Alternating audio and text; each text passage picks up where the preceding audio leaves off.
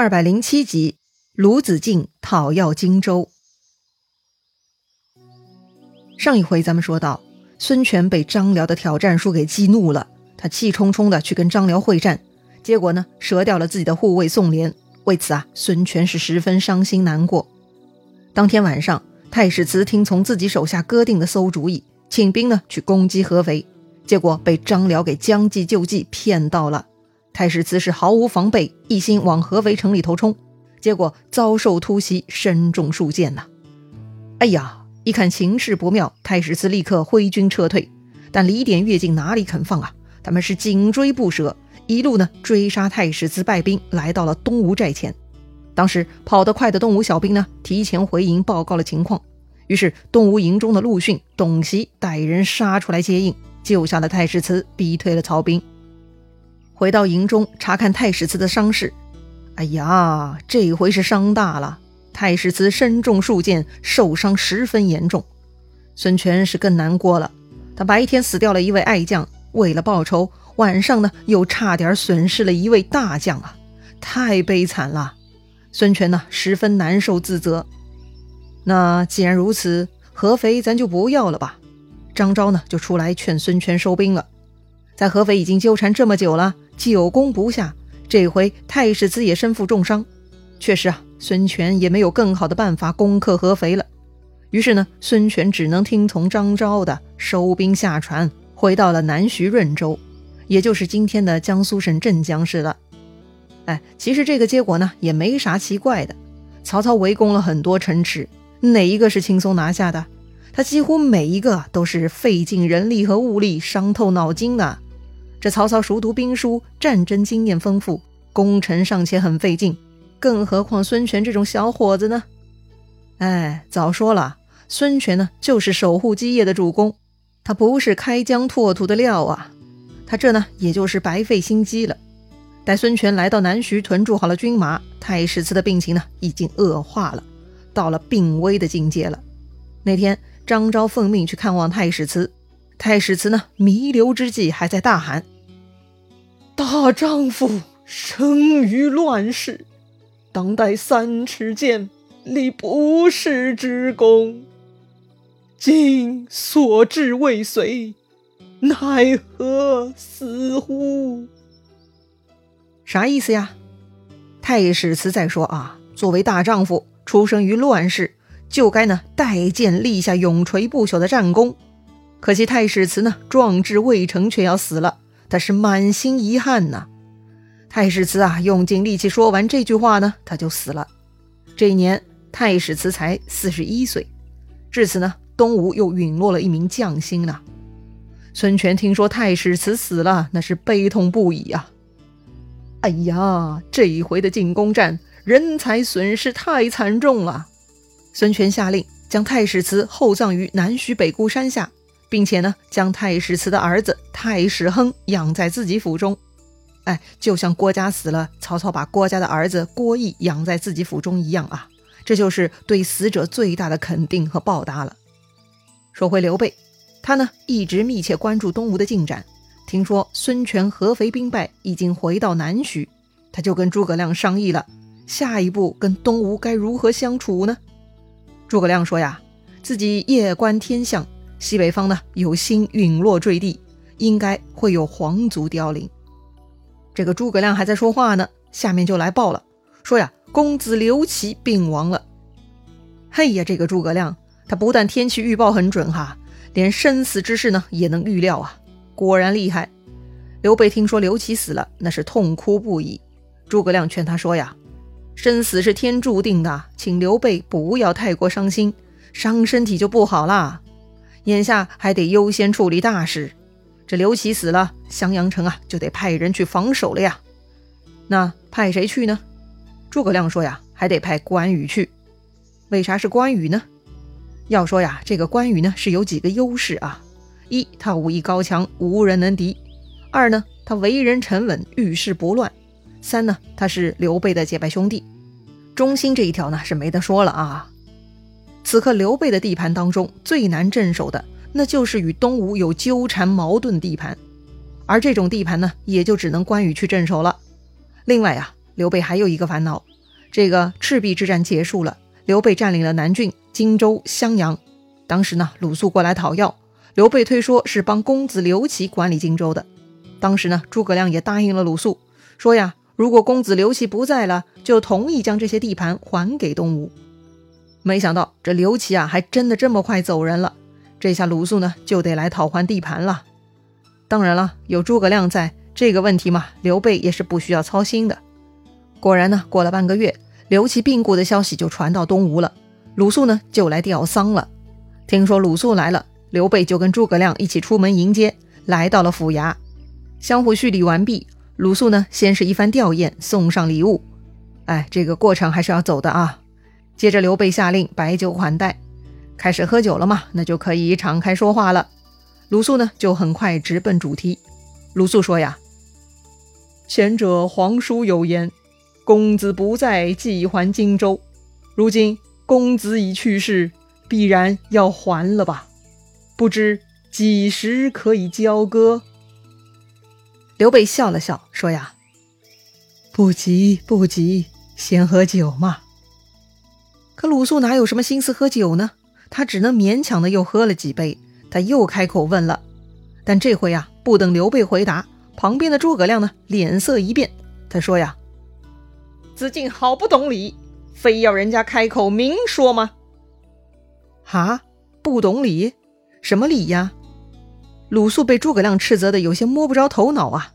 这诸葛亮呢，也不等鲁肃问话，他就自顾自往下说了。诸葛亮的意思是啊，鲁肃，你可别忘了，这可是姓刘的汉家天下呀，是从高祖刘邦斩蛇起义、开基立业传到今天的呀，大家是不能忘本的。虽然如今不幸奸雄四起，各据一方。但终归老天会主持公道，善有善报，还是会回归正统的。我家主公是中山靖王之后，孝景皇帝玄孙，如今的皇叔，怎么不可以接受封封了？更何况刘景升是我家主公之兄，弟弟继承兄长的基业，又有何不顺？而你家主公乃是钱塘小吏之子，对朝廷向来没有功德。如今倚仗势力占据六郡八十一州，居然还贪心不足，想要并吞汉家黄土，这可是刘氏的天下，怎么姓刘的倒没份儿，姓孙的反而要抢？这是什么道理？再说赤壁之战，我家主公及众将都舍命出力，难道只是你东吴出力了吗？若非我借东南风，周郎能成功吗？如果江南一破，别说是二乔被曹操置于铜雀宫，就算你鲁肃家小，也一样不能保全。刚才我家主公没有直接回答，是觉得鲁肃你是高明之士，不用细说。没想到你还居然真的这么不明事理呀！哼！哎呀，被诸葛亮这么大喷了一顿，鲁肃一下子是哑口无言了。那可不是吗？这天下终究还是姓刘啊。这外姓人又如何跟姓刘的争呢？何况刘备他们想要的只是荆州刘表的地盘。所谓弟弟继承兄长的基业，并非侵吞其他地盘，似乎也对呀。要说赤壁之战的获胜，确实诸葛亮起到了很关键的作用，鲁肃都是看在眼里的。哎呀，鲁肃郁闷了，憋了半天呢。鲁肃说了：“孔明之言也不是没有道理。”但此事我很为难呐，哪里为难呢？诸葛亮就问他了。鲁肃说呀：“之前皇叔在当阳受难，是素引孔明渡江见我主公，促成联盟。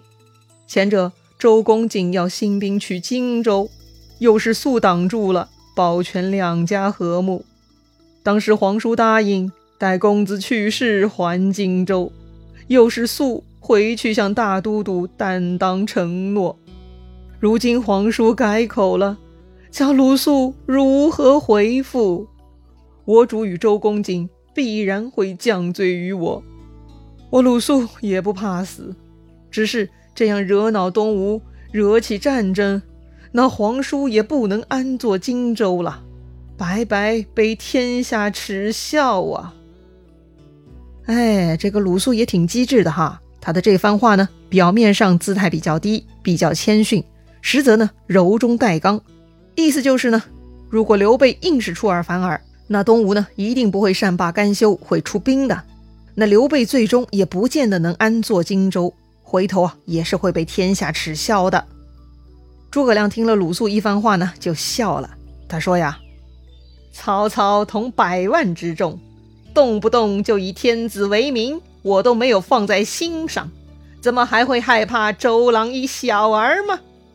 如果先生担心面上不好看，我就劝我家主公立下文书，暂借荆州作为本钱，待我主夺得其他城池之时，就还给东吴。这么说。”子敬觉得如何呀？哎，这个提议倒是挺新鲜的啊。可是具体夺得哪个城池才算呢？鲁肃就追问诸葛亮了。